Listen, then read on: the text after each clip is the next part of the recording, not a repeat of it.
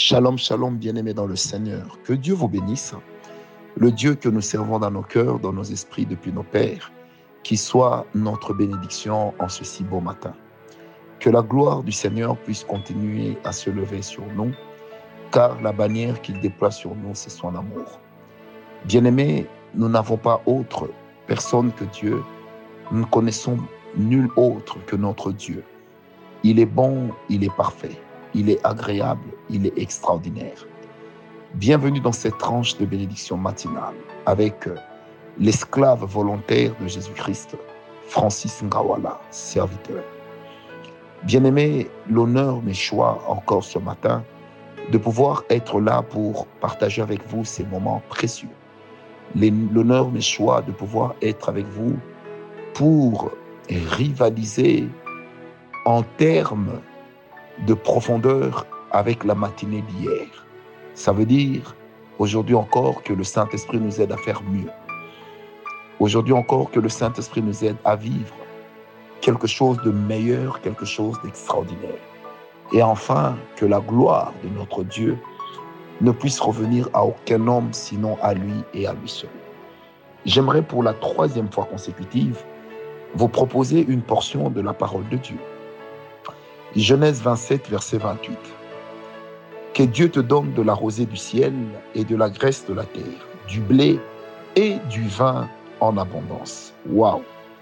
Du blé et du vin en abondance.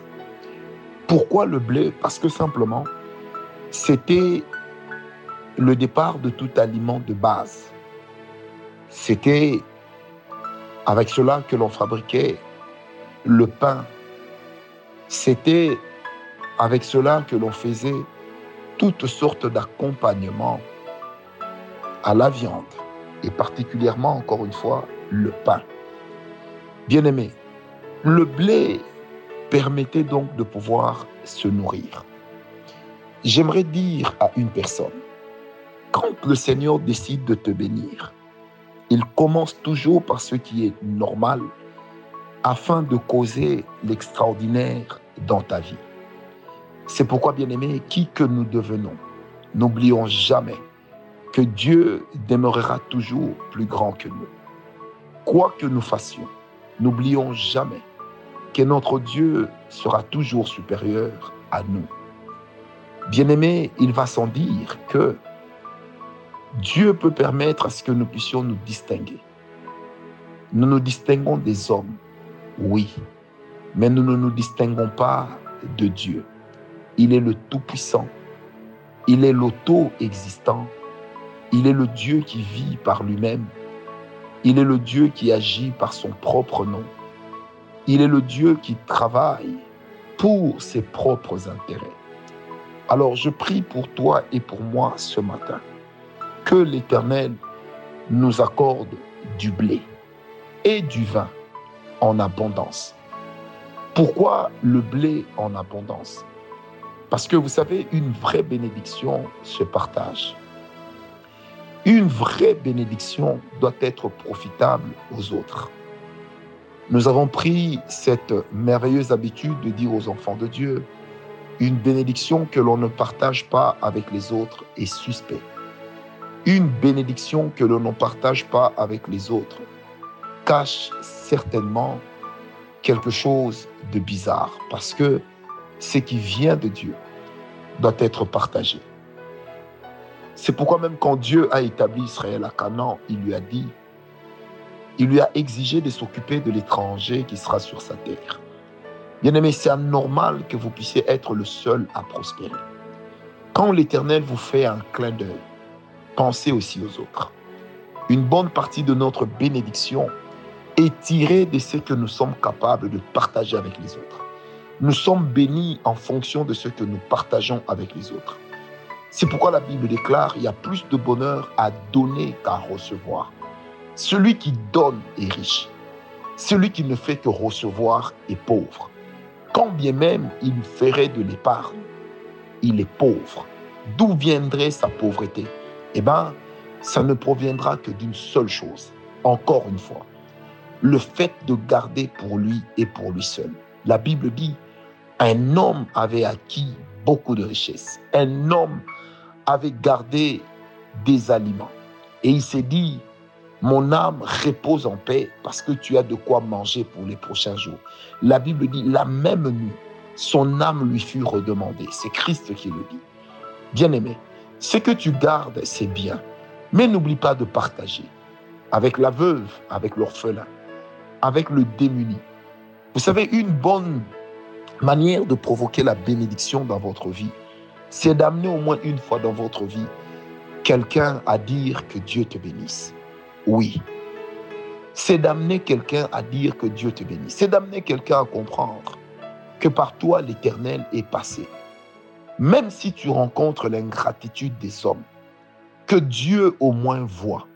Même si les hommes vont se montrer fermés à ce que tu auras fait pour eux, sache que Dieu le comptera. Vous savez, lorsque nous prions Dieu, pour nous répondre, l'Éternel passe par les autres. Quand l'Éternel met dans ton cœur la pensée de bénir son œuvre, la pensée de bénir ton semblable, peut-être que tu es en train de répondre dans la vie de cet homme. Tu deviens le canal par lequel Dieu répondra à cet homme. Et lorsque l'Éternel décidera de faire quelque chose, à toi, il accordera toujours une mesure pressée, secouée, et qui forcément, forcément sera débordante. C'est pourquoi, bien aimé, il est très important que dans notre marche avec le Seigneur, que nous apprenions à partager. Une église qui ne partage pas, des saints qui ne partagent pas, sont à craindre.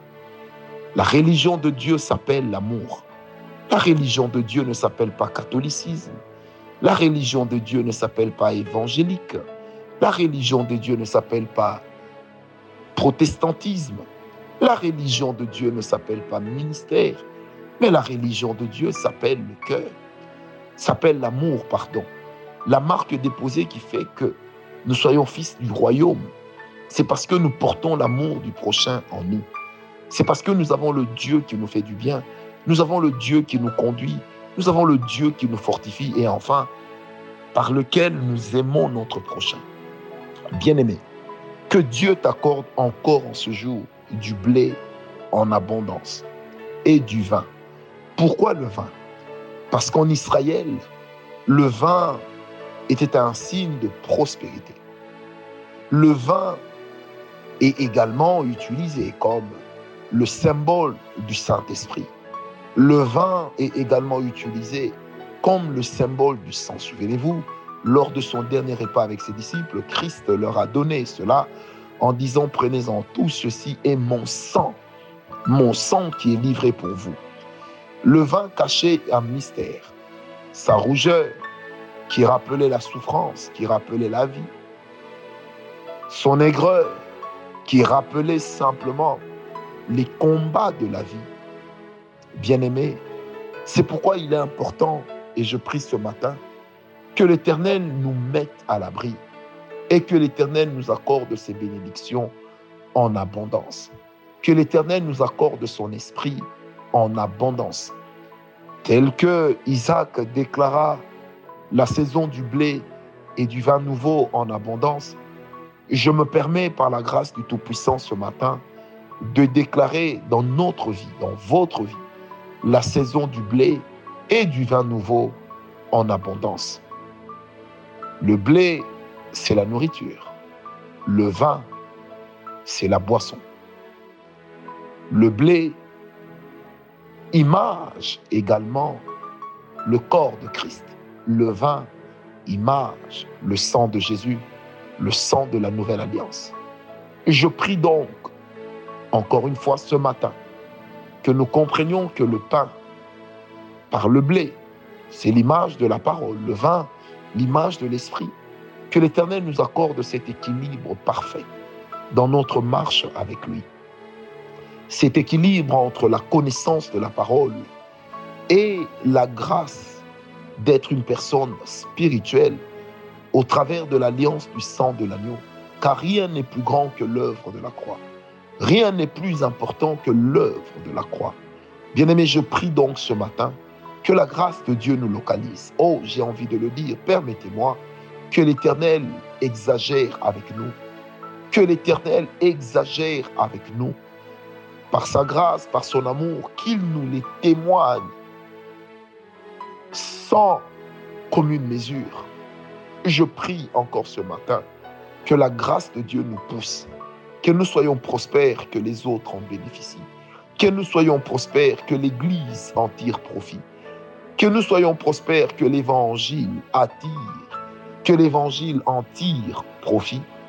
Je prie donc en ce moment que nos corps malades puissent être purifiés, que nos corps tremblants puissent être purifiés, que nos cœurs, que nos corps souffrants puissent être purifiés, que l'Éternel, le Dieu de gloire, puisse être pour nous une bénédiction inconditionnelle, une bénédiction ultime, une bénédiction sans pareil.